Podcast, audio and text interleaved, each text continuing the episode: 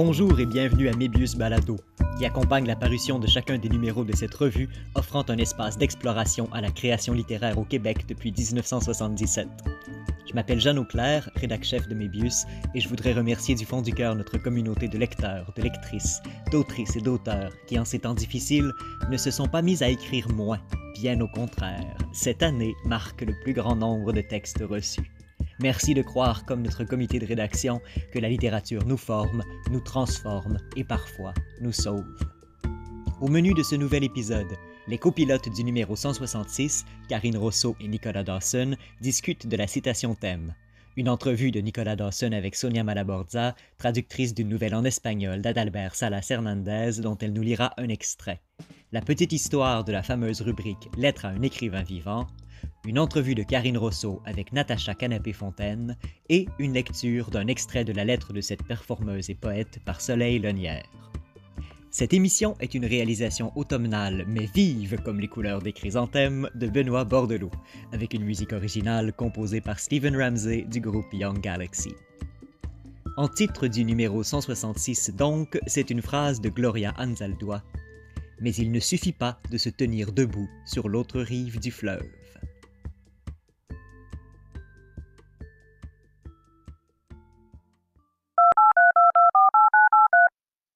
Allô, Nicolas? Salut Karine, ça va bien?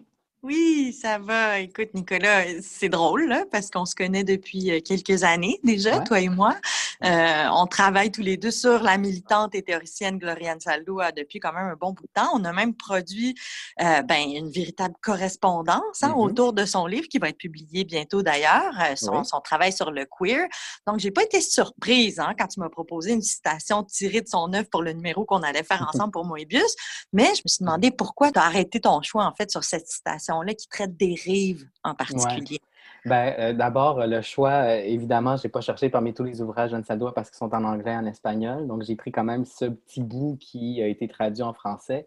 Cette citation me semblait, euh, disons, cristalliser les trois situations depuis lesquelles Ansaldo travaille en tant que militante, en tant que théoricienne, en tant que poète.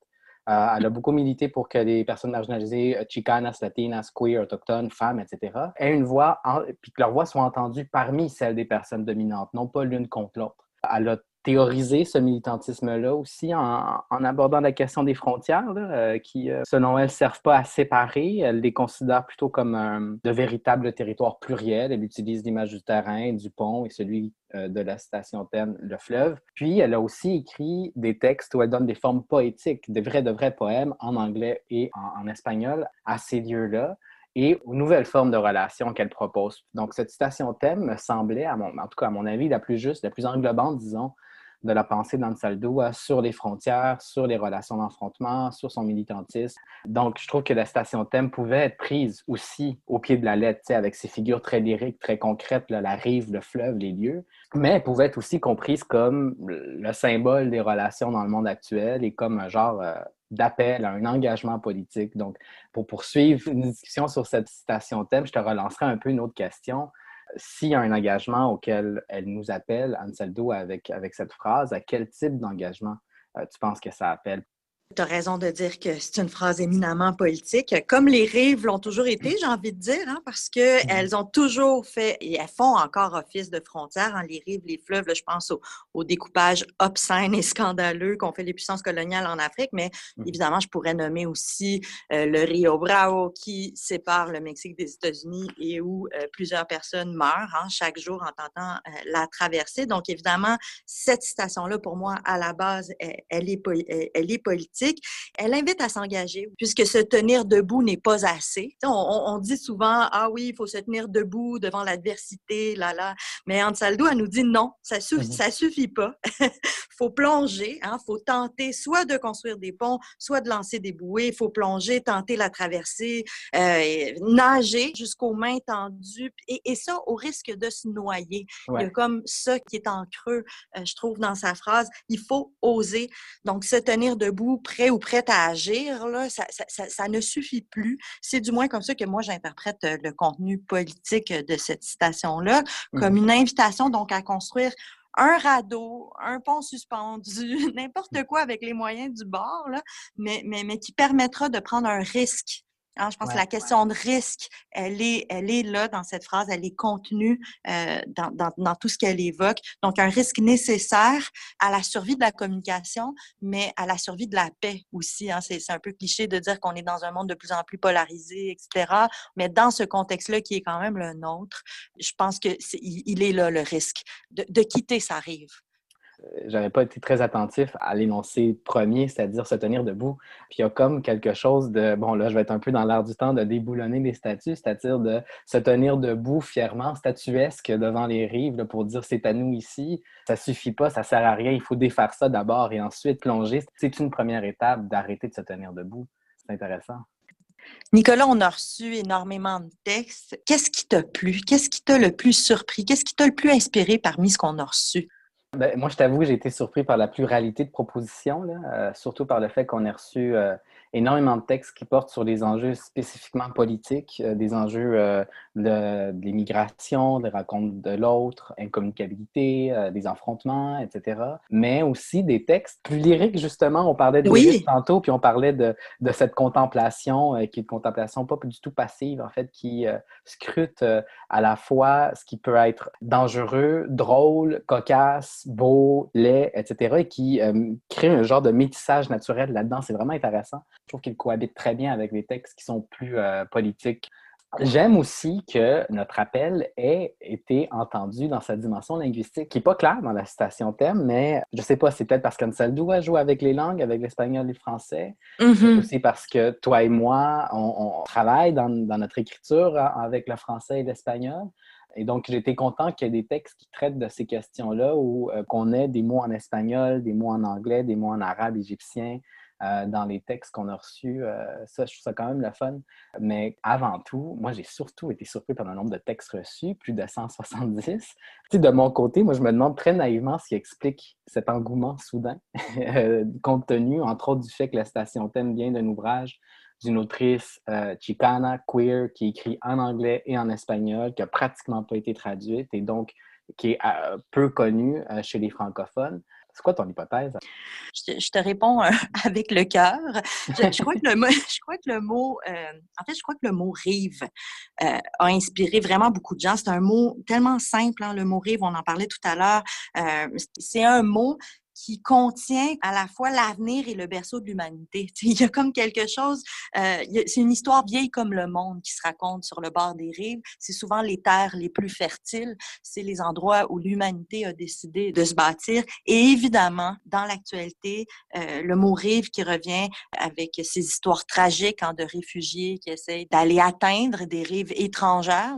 J'aime mieux dire des rives inconnues. Donc, le mot rive contient à lui seul tellement d'imaginaire, il contient des légendes, même à la limite qu'on a oublié, euh, il contient des histoires et il y a aussi euh, dans cette citation-là le fameux il ne suffit pas. Et donc, mmh quand on dit il ne suffit pas, c'est penser à ce qui pourrait un jour suffire. Mmh il y, a tellement une invitation, c'en est une de main tendue que nous tend Gloriane Saldo, parce que la, formulation à la négative, vraiment, justement, nous invite à penser, mais alors, qu'est-ce qu'on qu'est-ce qu'on doit faire pour que ça puisse suffire, pour qu'on puisse à la fois sauver des vies, mais sauver les communications là, qui s'éloignent, dans lesquelles on, on a de la difficulté à se comprendre les uns les autres. C'est tout ça. Il faut quand même le, mentionner que cette citation thème a été choisie il y a quand même longtemps. On choisit nos citations thème à peu près un an d'avance, mais euh, elle est arrivée à un moment euh, dans des tensions raciales assez importantes, desquelles on n'est pas encore sorti d'ailleurs. Peut-être que ça aussi a une incidence là-dessus, c'est-à-dire que c'est une, citation thème qui résonnait bien avec, avec les horreurs du monde actuel, en fait. Euh, je ne sais pas quelle place occupe euh, ce numéro-là dans tout, tout ce contexte-là. Ben, c'est vrai qu'il y a plusieurs personnes qui nous ont écrit pour nous dire que c'est parce qu'on avait fait une déclaration antiraciste hein, à Moebius qu'elles elles osaient, elles osaient, ces personnes-là, pour la première fois, soumettre un texte.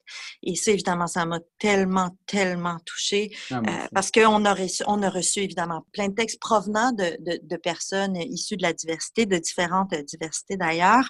Euh, évidemment, on les évalue et on les a évalués à l'aveugle hein, parce que c'est ce qu'on on, sait ce qu'on fait à Moebius, on tient à, ce protocole, à, ce mmh processus-là. nous, toi et moi, oui, on tenait compte donc de la diversité des voix, même si on n'avait pas accès hein, à l'origine de l'auteur, on voulait que ce soit qu'il y, ait une diversité, mais qu'il y ait une diversité des interprétations hein, de la citation, autant en poésie, en prose, comme tu disais tout à l'heure, des fois plus plus lyrique, plus poétique, puis parfois avec des proses beaucoup plus engagées. Donc, évidemment, comme on disait, la citation, elle, est déjà très politique, et, je crois que oui, elle nous a fait avancer d'une certaine façon, comme cette citation-là choisie il y a un an, oui, elle nous a fait avancer parce que je pense même qu'elle a prouvé euh, un point qu'on avançait, toi et moi, dans le comité de rédaction, c'est-à-dire qu'il ne suffit pas, pour reprendre hein, l'expression d'Ansaldo, mmh il suffit pas de mettre des personnes racisées dans des comités de rédaction ou dans des postes clés du milieu littéraire ou universitaire pour que les choses changent. Euh, c'est oui un premier pas, mais il faut aussi faire le deuxième pas qui est prendre le risque donc de discuter du fond, c'est-à-dire de la mmh possibilité d'intégrer du contenu Hein, qui favorise des interprétations diversifiées en élargissant le corpus ou le cadre théorique ou même le cadre poétique, pour le dire comme ça. Donc, on a eu euh, vraiment des belles surprises euh, en, prenant ce risque-là. Euh, c'était un pari. je pense qu'il a été relevé. Mais on, a, on, a eu, on a eu des, très belles surprises. Je pense notamment à plusieurs personnes qui se sont avérées après, on le su après, là, mais qui se sont avérées être des personnes blanches ou enfin des personnes qui semblent provenir du milieu francophone avec leur patronyme, bon, leur prénom euh, et, tout ça. Et donc, ce sont des personnes blanches qui ont écrit sur des questions liées à la diversité ethnique et ou aux, questions raciales. Et c'est là, d'après moi, que le travail va plus loin parce que c'est là qu'il y a comme un déplacement qui s'est fait, c'est-à-dire que c'est même pas juste les personnes qui, a priori, sont les personnes qu'on dit concernées, tout ça, qui nous ont écrit spécifiquement, écrit pour dire, écoutez, grâce à votre, à votre prise de position, moi, j'ose envoyer un texte. C'est même pas juste ces personnes-là qui ont été touchées, c'est même les personnes blanches qui ont pris elles aussi le risque de plonger et de se mouiller, en fait, pour dire, ben moi aussi, je suis interpellée de façon différente, évidemment. Il y a un déplacement qui, pour moi, était, était, complètement inédit et même, je, te dirais, inattendu. Euh, J'aime que tu dises, euh, et, toutes ces personnes-là ah, se sont mouillées, c'est-à-dire qu'elles ne se sont pas tenues sur le bord de la rive, debout. elles, ont plongé, elles ont plongé, peu importe qui elles sont. Fait que ça, c'est quand même bien. Je tiens quand même aussi à, parler euh, du travail d'Éléonore Goldberg qui nous a offert une couverture magnifique. Je me souviens, Karine, lorsque tu l'as vu, tu avais dit ah, il y a quelque chose de profondément émouvant avec ce personnage-là, dont on ne voit pas le, visage, elle est de dos, euh, nue. C'est un personnage qui a l'air d'être en mouvement, d'être en contemplation, d'être en réflexion, d'être peut-être même en questionnement devant cette pirogue-là qui, euh, qui est-ce qu'elle sert à quelque chose? Où sommes-nous? Qu'est-ce qui est devant soi? Comment se déplacer? Et donc, j'ai l'impression que cette œuvre-là nous, euh, nous place constamment dans la frontière, au seuil, à la rive même, et cette rive-là est mouvante, c'est-à-dire que c'est un lieu qui nous met en mouvement, et ce mouvement-là, ça peut être un mouvement extrêmement simple comme celui de juste contempler, se poser des questions, regarder ce qu'il y a devant soi. Je trouve que c'est une couverture tout à fait à la hauteur de la pluralité euh, de cette, de cette station thème.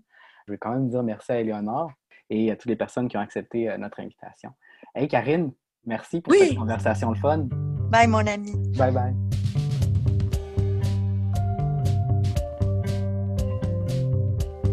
Tous les numéros récents de la revue Mébius sont disponibles sur la plateforme leslibraires.ca pour livraison en format papier ou pour téléchargement en format numérique. Pour vous abonner et recevoir les quatre numéros annuels à domicile, rendez-vous sur le site web www.revumebius.com. Bonne lecture!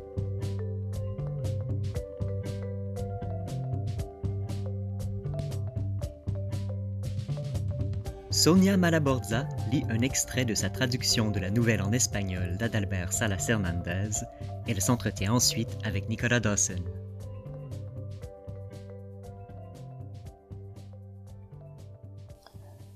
Commençons par une banalité.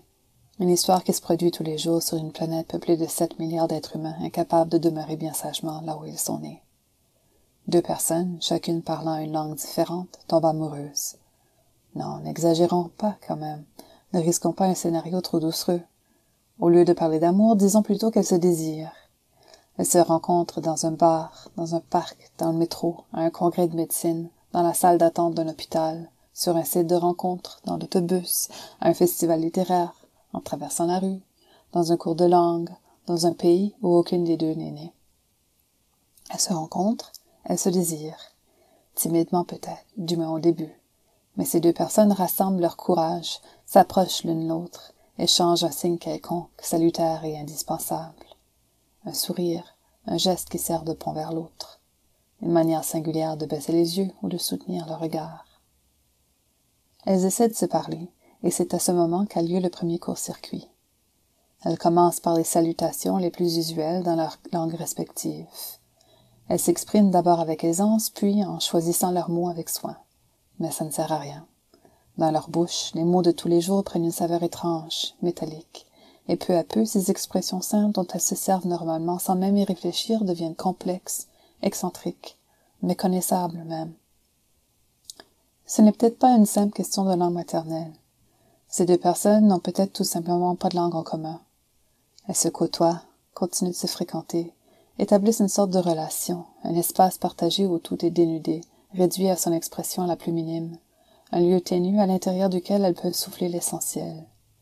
Des signes, des exclamations, des expressions faciales. Elles communiquent en se touchant, dans un langage fait de frôlements, pour chacune, le désir existe sans doute, mais il ne se coagule que dans la langue qui lui est propre. C'est là son habitat naturel, son lieu d'appartenance. Leur désir prend vie, fleurit à l'intérieur d'une syntaxe et d'un vocabulaire bien précis, système doté de ses propres conjugaisons. Au lit, ces deux personnes se parlent. Elles ne se comprennent pas, mais elles se devinent. Leurs phrases sont deux bêtes qui se heurtent dans le noir. Il nous importe peu de savoir ce qui se passe entre elles à partir de ce moment. Peut-être réussiront-elles à trouver une langue commune, ou peut-être qu'elles finiront par s'exaspérer ou s'ennuyer. Ce qui est plus intéressant, c'est ce moment d'incertitude, ce moment nébuleux où le désir érotique n'arrive pas à se cristalliser en une série de paroles que l'autre est en mesure de recevoir. Ce moment où, même si l'on réussit à apprendre quelques mots dans la langue de celle qui est devant soi, ces paroles ne sont qu'une collection de sonorités ardues qui râpent le palais un enchantement inutile, une clé dont on ne sait pas se servir. Cette incertitude est contagieuse. Elle se propage dans ce corps dont la topographie est d'autant plus mystérieuse qu'on ne connaît pas la langue locale. Pour la surmonter, on doit apprendre à travailler la folie, l'imprécision, la perplexité. Les habitudes sont différentes, on ne reconnaît pas toutes les coutumes, et aucune langue commune ne nous permettrait de négocier. Ici, l'amant se trouve dans la position du traducteur, ces deux créatures épidermiques existent grâce à la contagion, celle de la langue, du désir. Elles se trouvent toutes deux dans ce moment de vacillement devant le corps étranger, cette anatomie inconnue, couverte d'une peau qu'on ne sait pas parcourir. Le désir, en ce sens, est un acte de lecture et de traduction simultanée. Pas d'interprétation, mais de traduction, une conversion active de la langue de l'autre dans une langue propre, une langue qui s'écrit à son tour, une langue coagulée. To write is to be involved in this act of translation, of succumbing or leaning into another body's idiom, écrivait Dion Brand. Désirer, c'est se soumettre à l'attraction qu'exerce cet amoncellement de sens qu'on est sur le point de découvrir, qui se cache dans la bouche de l'autre. C'est répondre à l'appel de mots qu'on ne sait pas décoder et qui pourtant vocifèrent. C'est s'incliner vers eux jusqu'à les faire tomber. La personne qui traduit, quant à elle, ne cherche pas la transparence. Sa tâche consiste à façonner l'opacité.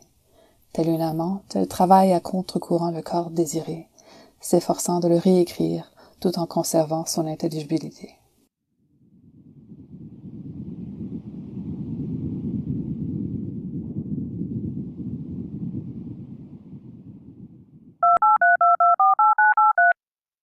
Alors, salut Sonia. Bonjour. Alors, on va parler du texte que tu as traduit euh, qui s'appelle Mboka J'aimerais commencer d'emblée avec la question de la langue, parce que la question de la langue est quand même au cœur du numéro qu'on propose, Karine et moi. Le texte d'Ansaldoua, qui est à l'origine de la station thème, est aussi une traduction.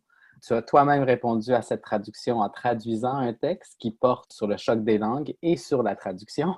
Donc, euh, dans ce texte, il est d'abord avant tout question de désir, comme un désir charnel qui n'est pas éteint par le choc des langues, par euh, l'incompréhension linguistique. En fait, au contraire, Euh, il est question dans ce texte-là d'un désir qui semble vraiment se consolider spécifiquement par le fait que ces deux personnes s'entendent mais ne se comprennent pas. Donc, ma question serait un peu large et peut-être un peu cliché. Pour toi, quelle est la place du désir dans la traduction, dans la traduction littéraire et plus précisément dans la relation que tu entretiens avec ce texte que tu as traduit? Euh, je, peux juste parler pour moi. Dans mon cas, le désir, c'est ce qui me pousse à vouloir traduire un texte, projeter euh, ma voix sur celle de, l'auteur ou de l'autrice, euh, de me retrouver entre les lignes de son texte et d'entretenir un dialogue. Ce désir-là, il est animé par plusieurs choses. Ça peut être parce que je reconnais quelque chose de mon style dans celui de l'auteur. Ça peut être, ça peut être aussi des préoccupations finalement qui sont jumelles à un dialogue intérieur que je peux être en train d'avoir avec euh, à ce moment-là.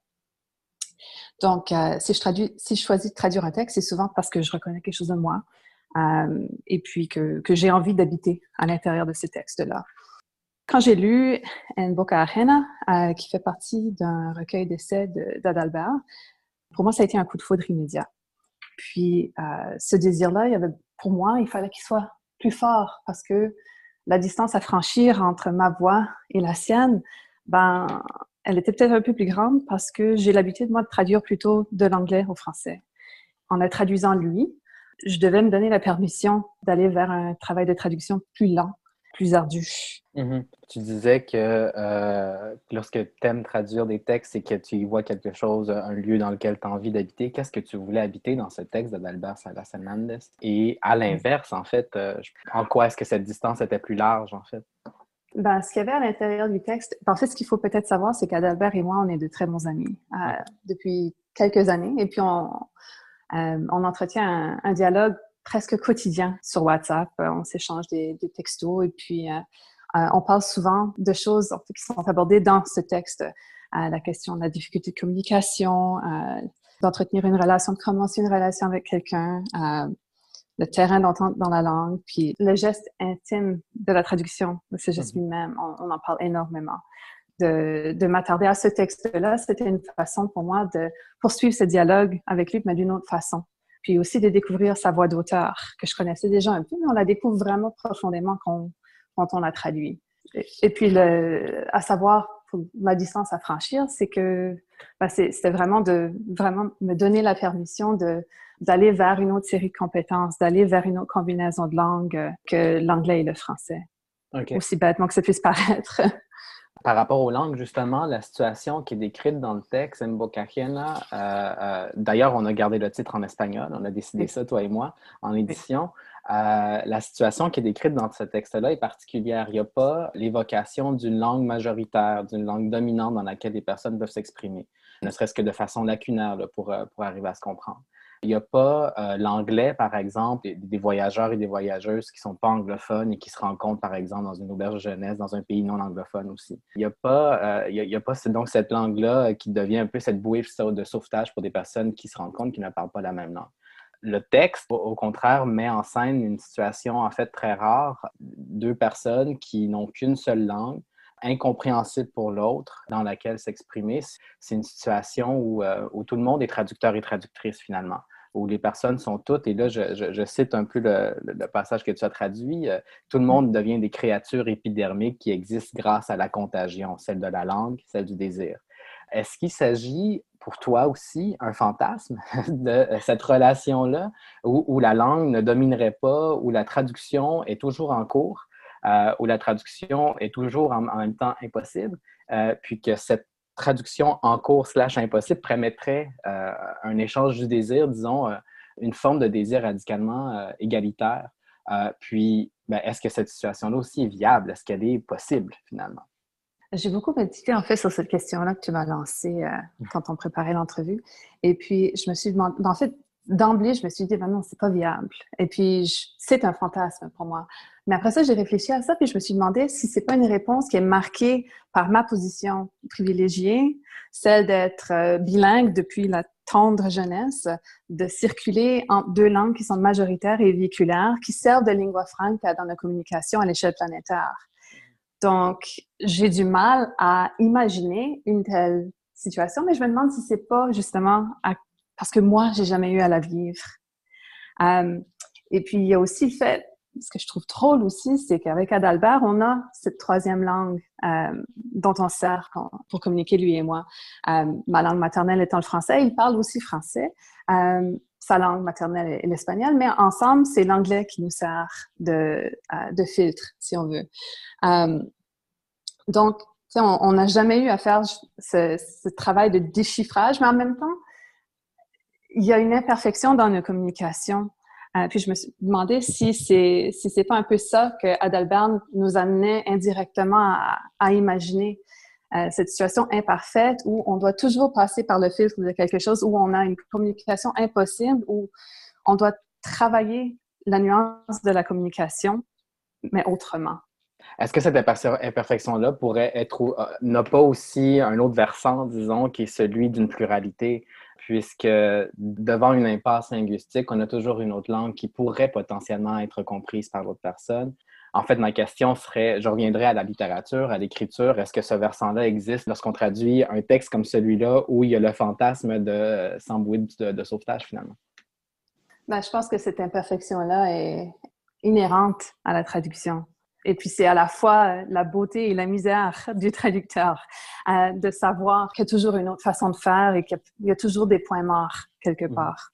Ben, justement, dans ce, dans ce texte-là, on parle de relations, puis c'est ce dont on parle en ce moment. Dans, dans le texte, on, on, cite un passage aussi de, de l'ouvrage AMAP uh, To the Door of No Return de Dion Brand. Je vais le citer, le passage en anglais. To write is to be involved in this act of translation, of succumbing or learning into another uh, body's idiom. Si écrire, euh, c'est être impliqué dans un acte relationnel, disons, voire même désirant, comme, comme, euh, comme le met en scène dans Adalbert dans ce texte-là, donc dans l'acte relationnel de la traduction. Qu'est-ce que donc, à l'inverse, l'acte de traduire un texte littéraire? Comment, en fait, ce que dit Dion Brand à propos de l'écriture en tant que relation éclaire, si on veut, l'acte de traduire, à ton avis? Ben, je trouve qu'il y a quelque chose dans l'image que propose Brand, puis aussi euh, ce qu'on retrouve dans le texte d'Adalbert, euh, un geste de l'aller vers l'autre, à la fois en, écrivant et en traduisant, qui me semble riche.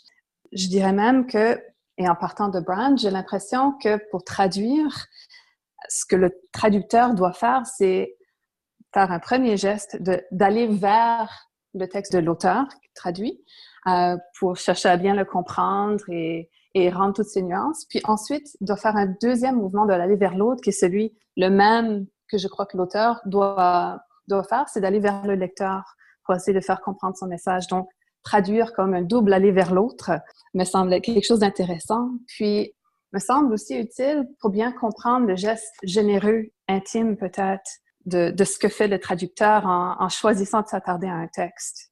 C'est très euh, métaphorique, moi, comme part, mais c'est l'élan de générosité et d'écoute et d'aller vers l'autre du traducteur qui est ici est importante, que je ressors de Brandt et aussi d'Adalbert. Euh, J'aime beaucoup ce que tu dis, traduire comme un double aller vers l'autre. C'est comme si euh, le traducteur, la traductrice était comme cette frontière.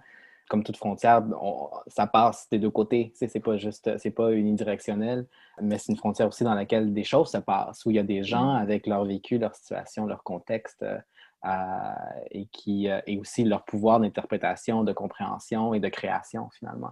J'aime beaucoup l'image. Sonia, merci beaucoup pour avoir répondu à ces questions. Ah, merci beaucoup à toi.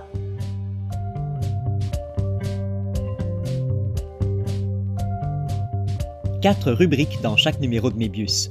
Quatre morceaux sur invitation qui viennent bonifier la douzaine de textes écrits par notre communauté d'auteurs et d'autrices du Québec, mais aussi de la francophonie, en réponse à une citation littéraire. Dans les deux derniers balados, je vous présentais la rubrique du fond et la résidence de création.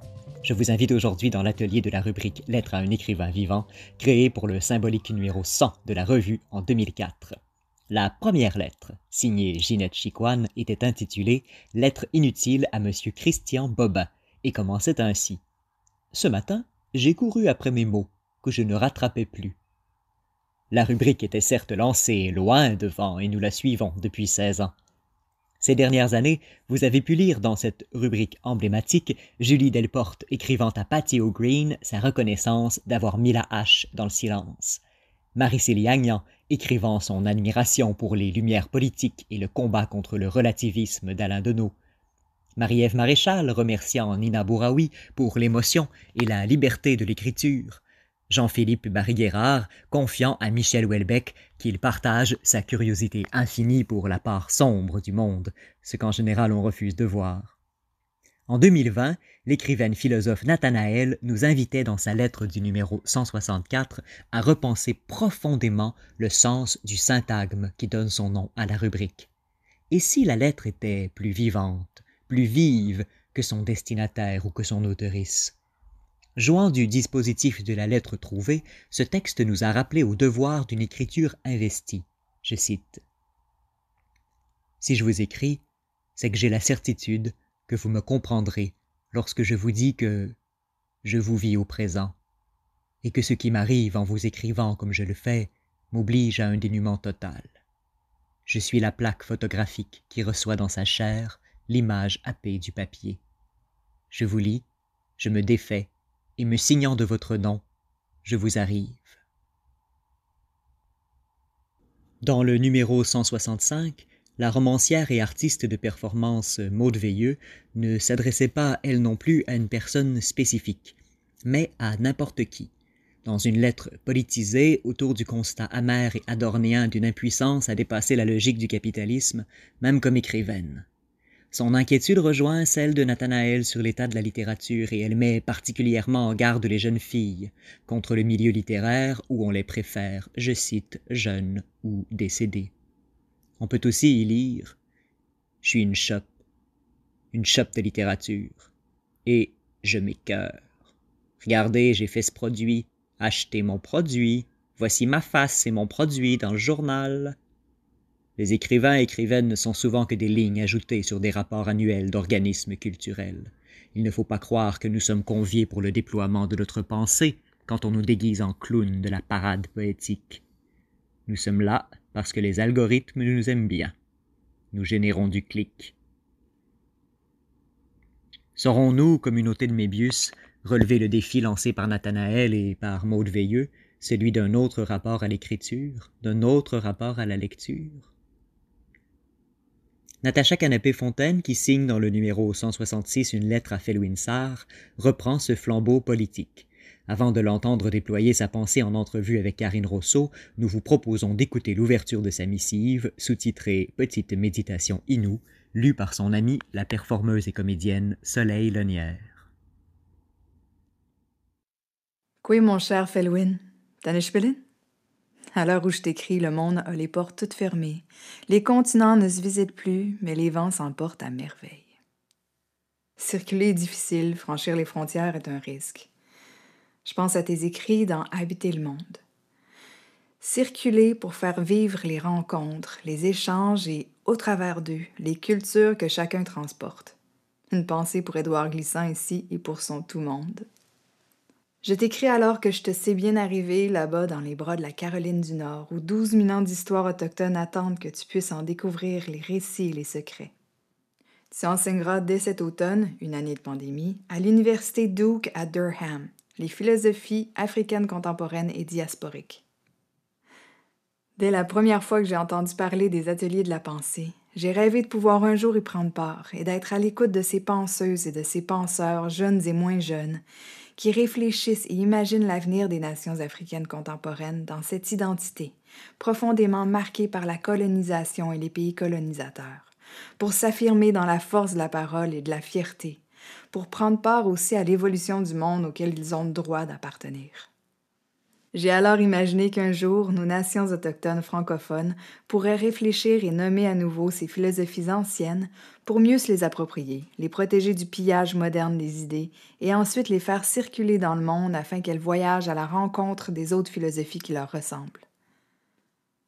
Je rêve depuis d'organiser une rencontre philosophique où nous redéfinirions nos philosophies contemporaines, et mon projet le plus personnel est de voir advenir cette rencontre extraordinaire entre les penseurs et les penseuses africaines et autochtones francophones.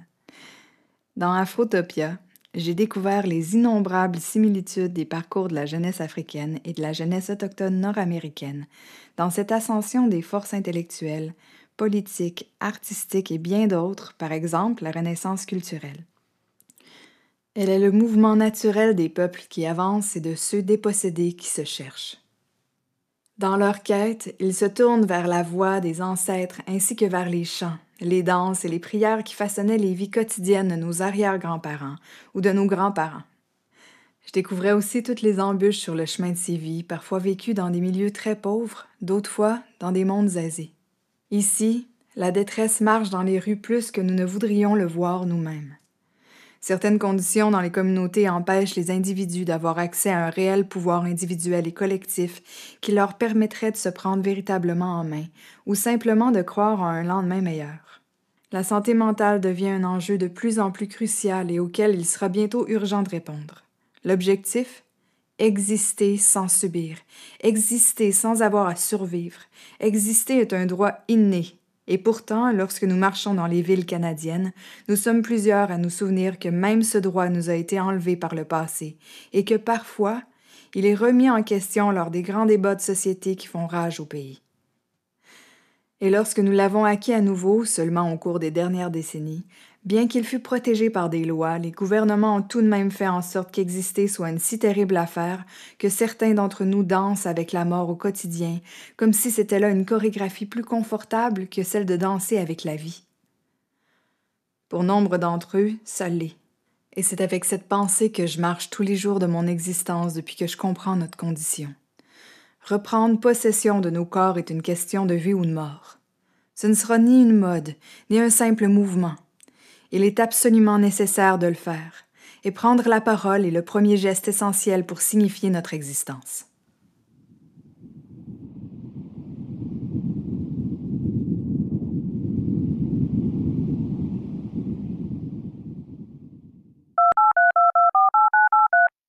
Je voulais te remercier, Natacha, d'avoir pris le temps d'être là ce matin avec nous. Euh, en lisant la superbe lettre que tu as écrite à l'intellectuel sénégalais Felwin Sarr hein, pour la rubrique Lettre à un écrivain vivant, donc de la revue. J'ai vraiment pensé souvent aux rives du continent américain et africain que tu fais comme se rapprocher, comme si l'océan euh, ben, qui est séparé pouvait tout d'un coup être parcouru en quelques brassées. C'est peut-être cliché de dire ça, mais ça, ça me ramenait souvent à ça. Est-ce que la citation thème de Gloria Ansaldo, est-ce que c'est elle qui t'a incité à écrire à Felwinsar ou tu déjà en tête de lui écrire? C'est la première question que je voulais te poser parce que je voulais te demander pourquoi avoir choisi spécifiquement de t'adresser à Felwinsar. Qu'est-ce qui te touche particulièrement dans son œuvre? En fait, euh, j'ai commencé à le lire euh, il, y a, quelques années quand Habiter le monde, essai de politique relationnelle a été publié chez Mémoire d'Encrier tout de suite, je me suis emparée du livre parce que j'aimais bien le titre. Et euh, ça fait plusieurs années que je fais des recherches en, politique du territoire. Donc, euh, toutes les relations euh, entre les cultures qui me venaient aussi, les, toutes ces notions qui me venaient, les doigts glissants, l'archipélisation, la créolisation, puis comment est-ce qu'on mm-hmm. peut voir les Antilles comme justement un, archipel de cultures qui s'influencent euh, plus ou moins les unes, les unes les autres. Je trouve ça intéressant parce que moi, de, mon côté, je réfléchissais déjà au sens de la diversité pour nous, euh, les Autochtones, surtout parce que nous sommes diverses nations, nous sommes plusieurs. Donc, les questions de diversité, de relations des cultures étaient déjà présentes avant la colonisation. Et c'est sûr qu'avec la colonisation et tout ce qui s'est passé par la suite, la loi sur les Indiens, les pensionnats, la création des réserves, ça a vraiment morcelé fragmenté ces relations-là. Et je pense que depuis Idle No More, notamment, puis c'est sûr ça a commencé avant, mais il y a cette recherche de reconnexion des nations que je trouve vraiment importante. Puis surtout quand dans les milieux urbains, nous sommes aussi, on se rassemble, nous sommes plusieurs artistes de différentes nations, mais déjà, cette notion de diversité, elle revient de reconnexion des cultures autochtone, elle revient.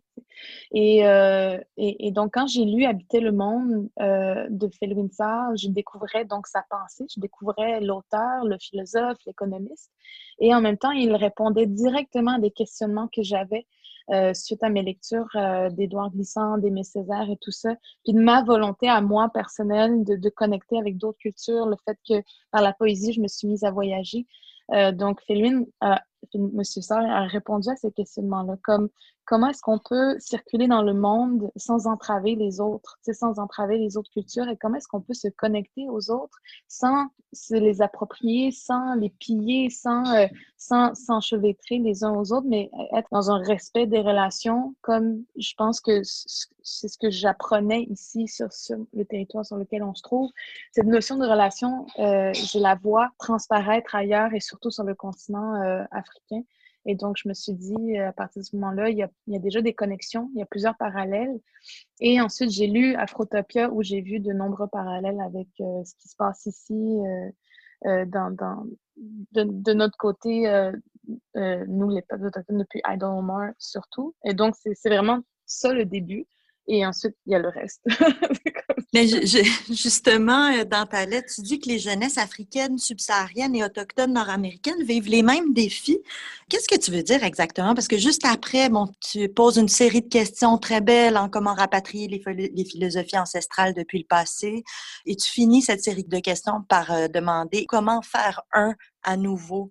Oui, en fait, c'est parce que en lisant surtout Afrotopia, Felwin Sarr dresse le portrait des défis euh, auxquels euh, la jeunesse euh, africaine fait face, surtout euh, africaine subsaharienne, parce que euh, la, plupart des pays ont, un passé colonial, donc leur nom ne leur vient pas de leur propre nation, leurs peuples ont été colonisés, il y a eu la déportation, il y a des esclaves, donc comment je dirais, ces peuples-là sont marqués profondément par une histoire. Et nous, du côté autochtone nord-américain, on la vit de l'autre côté de l'océan nos peuples euh, des deux, sur les deux continents sont profondément marqués par, par la colonisation et le, les années de colonialisme qui ont suivi. Et je me rends compte que les jeunes et, Kelvin Sarr et, et d'autres philosophes font partie d'un mouvement euh, social ou d'un mouvement littéraire ou philosophique qui est celle de, de, revenir vers le passé, d'aller fouiller dans, dans, les archives, dans les histoires, dans les récits, dans les légendes,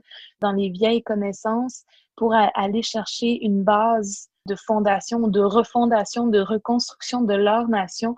Oui, elles ont été façonnées par les peuples colonisateurs européens en général, mais euh, comment est-ce qu'on peut rebâtir des bases sur nos traditions, sur nos philosophies? Et c'est sûr qu'en plus, le, défi du moment, c'est de redéfinir ces philosophies-là.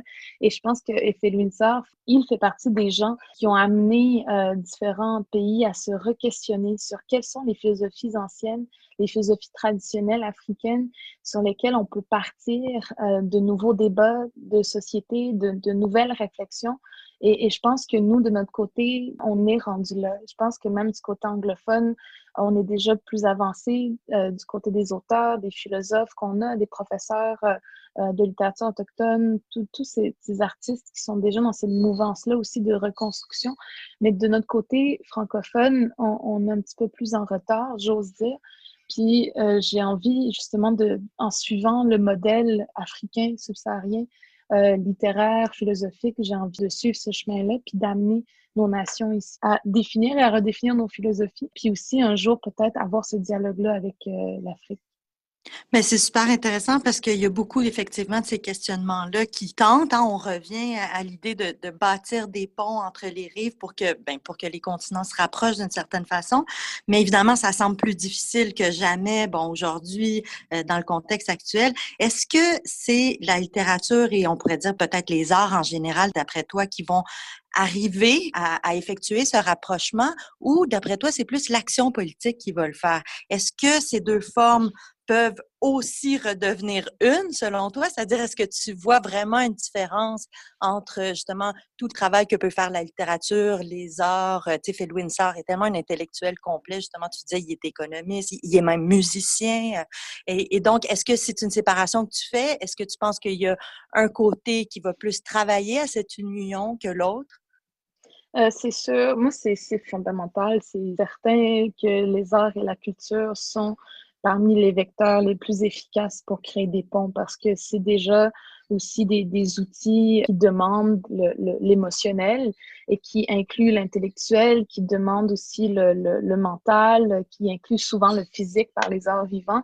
Et Felwin, justement, a écrit des pièces de théâtre pour pouvoir faire circuler ces idées-là, faire parler les gens, puis leur mettre aussi les, s'ils savent pas s'exprimer, leur mettre les, mots euh, dans la bouche pour qu'ils puissent s'en servir. Et de mon côté, par exemple, quand j'ai écrit euh, Bleuet abricot, c'était ma volonté, c'était j'ai écrit au jeu parce que il y a eu moi qui, dans mon processus personnel, a, voulu devenir cette femme-là euh, euh, que je suis destinée à être simplement parce que les femmes chez moi sont des femmes fortes, sont des femmes piliers. Euh, du côté de l'Afrique, c'est la même chose. Et de mon côté, je voulais donc, en, écrivant au jeu, permettre aux jeunes filles de pouvoir parler ainsi de, de leur côté. Tu sais. Donc, euh, c'est certain que les arts et la culture sont, pour moi, les vecteurs les plus efficaces. Euh, mais j'ai envie de dire que traditionnellement, anciennement, dans nos nations, la politique et les arts ne faisaient qu'un. Souvent, les politiciens c'était mm-hmm. des artistes, c'était des philosophes, c'était des économistes, les leaders. Tout ça était interrelié, ça faisait partie de l'éducation d'un leader, d'être euh, empathique, d'être, comme on dit, sensible à, toutes sortes de choses et, et l'art faisait partie euh, fondamentalement de, de, cette identité de leader, de politicien. Donc, moi, un jour, c'est sûr, j'aimerais que ça revienne. Euh, mais euh, entre-temps, c'est sûr que c'est, on ne peut pas les, les, les, associer pour le moment. Natacha, je ne veux pas te laisser partir avant quand même de parler des événements de la dernière semaine qui ont, qui ont été marqués par la mort ben, scandaleuse de Joyce Echaquan. Il y a plusieurs personnes à la manif de dimanche dernier à Montréal qui arboraient euh, des t-shirts, des pancartes où il, était, où il était écrit Indigenous Lives Matter. On le sait, cet été, c'est la mort de George Floyd hein, qui avait indigné puis poussé beaucoup de manifestations. Et là, à ce moment-là, on disait Black Lives Matter. Quel lien tu fais entre les deux événements? Est-ce que, d'après toi, on assiste vraiment à un changement, une prise de parole qui, qui est peut-être en train de devenir commune? Est-ce que tu crois qu'elle va perdurer dans le temps? Euh, comment t'entrevois tout ça? Ben, premièrement, Black Lives Matter puis Indigenous Lives Matter, ça vient euh, de la même source de violence qui est le racisme systémique, le racisme institutionnalisé. Et je pense mm-hmm. que c'est la lutte commune du moment euh, pour laquelle on doit faire converger nos forces justement nos porte-paroles, nos leaders, nos militants, nos... et même les gens qui ne sont pas militants, les écrivains, les artistes, euh, ça commence par là, puis on espère que la population puisse ajouter à cette lutte-là. Euh, je pense que c'est la, la, lutte du siècle. Je pense qu'on arrive aussi à un point où on arrive à, à amener les gens là-dedans, puis à faire comprendre les termes racisme systémique. Dans les dernières années, il y a eu plusieurs lettres ouvertes, il y a eu plusieurs données statistiques qui ont été publiées sur le racisme systémique, mais personne ne voulait avoir ce débat-là.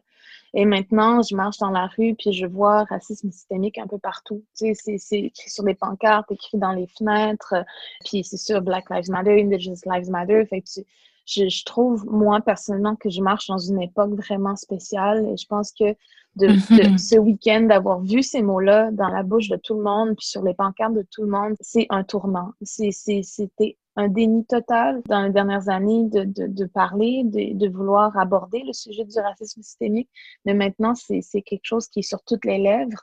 Et en ce moment même, juste avec, euh, je sais pas si je peux parler de tout le monde en parle, hier, la représentante du gouvernement ne pouvait pas nommer le racisme systémique, mais elle disait qu'il y a du racisme dans les systèmes c'est comme elle, elle, veut, pas dire la vérité, mais elle, nomme la définition.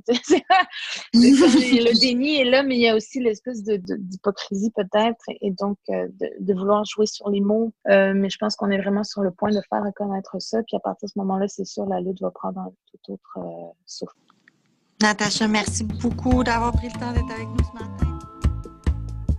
Pour connaître les appels de texte ouvert et soumettre le vôtre, consultez le www.revumebius.com et suivez la revue sur Facebook et sur Instagram.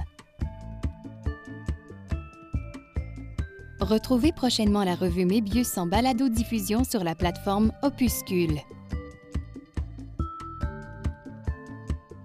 Cette balado-diffusion est rendue possible grâce au projet Littérature québécoise mobile, financé par le Conseil de recherche en sciences humaines du Canada.